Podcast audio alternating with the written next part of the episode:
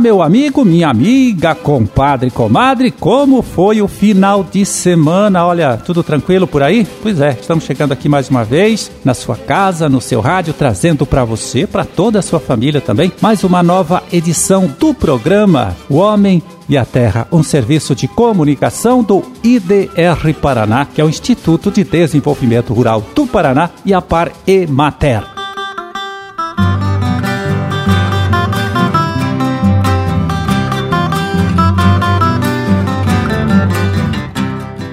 16 de novembro de 2020, segunda-feira de lua nova, desde ontem, Dia Internacional da Tolerância. Põe para as suas orações, veja aí, é dia de Santa Margarida Maria e data também do aniversário de Guamiranga e Honório Serpa. Parabéns.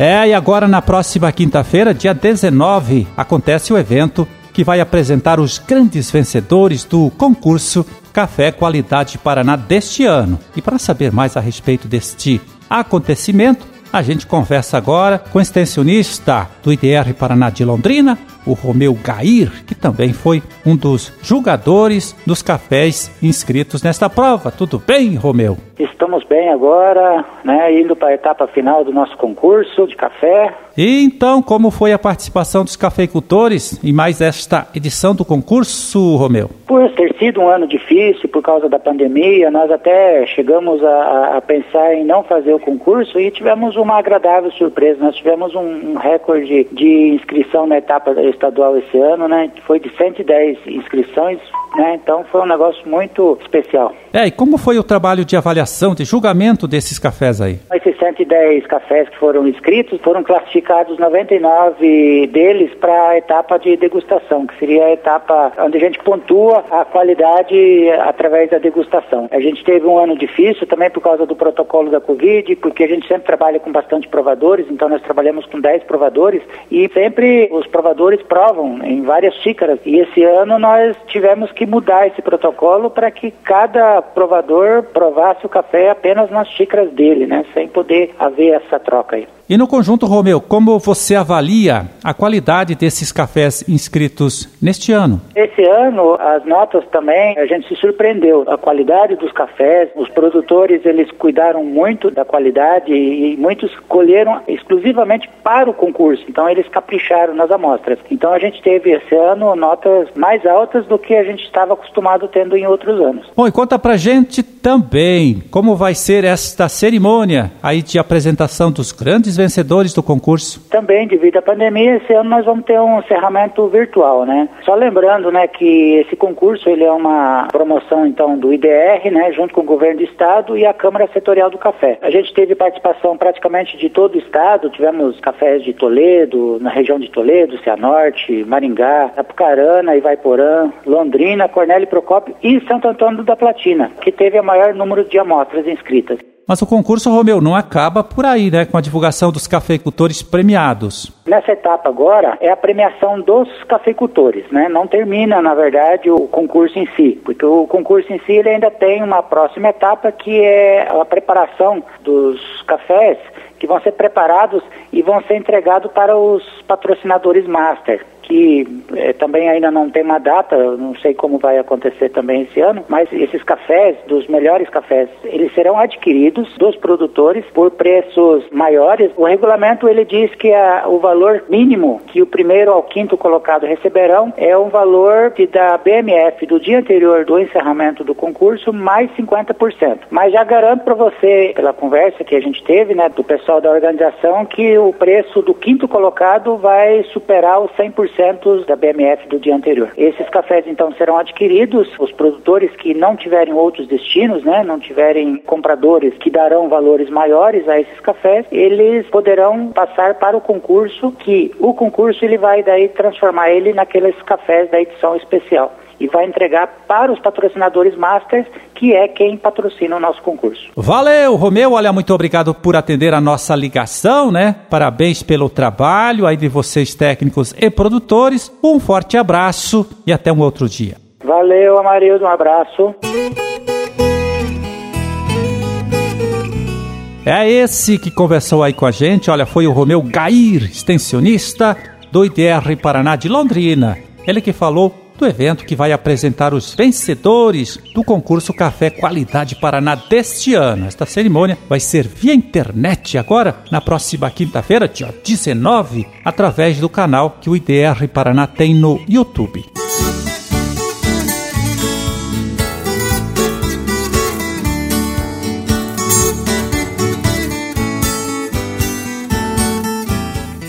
Olha, no final do último ano, viu, o governo do estado reuniu aí a Imater, o Iapara, Codapar, o CPRA, que é o Centro Paranaense de Referência em Agroecologia, para criar o Instituto de Desenvolvimento Rural do Paraná, o IDR Paraná. Bom, o objetivo desta medida, claro, foi o de buscar a melhoria da qualidade do serviço que é prestado aos produtores rurais em todo o estado, tanto na área da assistência técnica da extensão rural, quanto na área da pesquisa.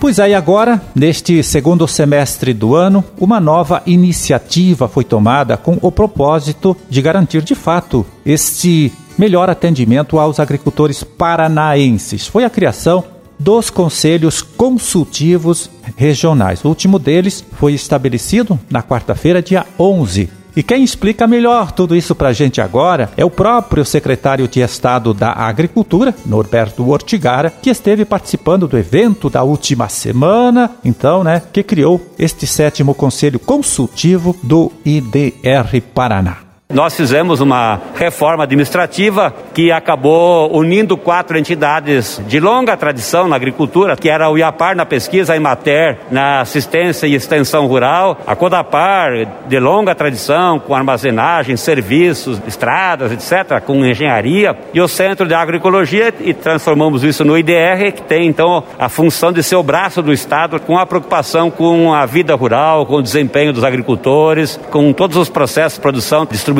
transformação, etc. E nós ousamos buscar o conhecimento, né, da sociedade privada ou da sociedade organizada, digamos assim, em cada uma das sete grandes regiões do Paraná, que pode ser dez daqui a pouco, mas começamos por sete. Então, criamos em cada uma dessas sete regiões os nossos conselhos, né, de aconselhamento mesmo, de calibrar nossa ação, de decidir o que é mais importante, o que é secundário, o que é relevante qual é o meu foco de pesquisa, qual é o meu foco de serviços. Enfim, nós convocamos o setor privado, cooperativas, sindicatos, universidades públicas e privadas, serviços privados, para nos ajudar a calibrar. Estamos recebendo, então, instalando, fazendo a instalação formal desses conselhos, pedindo assim ajuda, né? Estejam presentes, nos ajude a ter clareza de propósito em cada região, conhecer a realidade, as vocações adequadas, o tipo de cultura do povo, o tipo de cultura a ser produzida de atividade agrícola agrícola que deve ser intensificada. É para isso nós focarmos na nossa pesquisa para superação de entraves, dificuldades,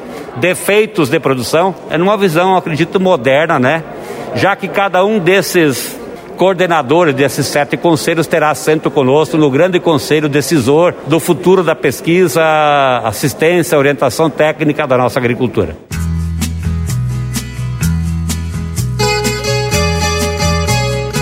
É esse que a gente ouviu aí, olha, foi o secretário de Estado da Agricultura, Norberto Ortigara. Ele que falou da criação dos conselhos consultivos regionais do IDR Paraná, organizações que reúnem representantes da sociedade civil, que tem aí o papel, né, a finalidade de contribuir com a definição das diretrizes das políticas de trabalho aqui do IDR Paraná.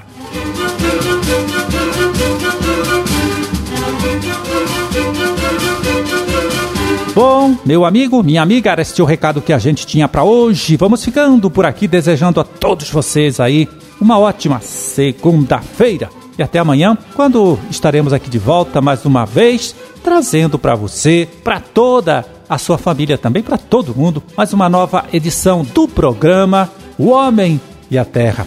Um forte abraço, fiquem todos com Deus e até lá.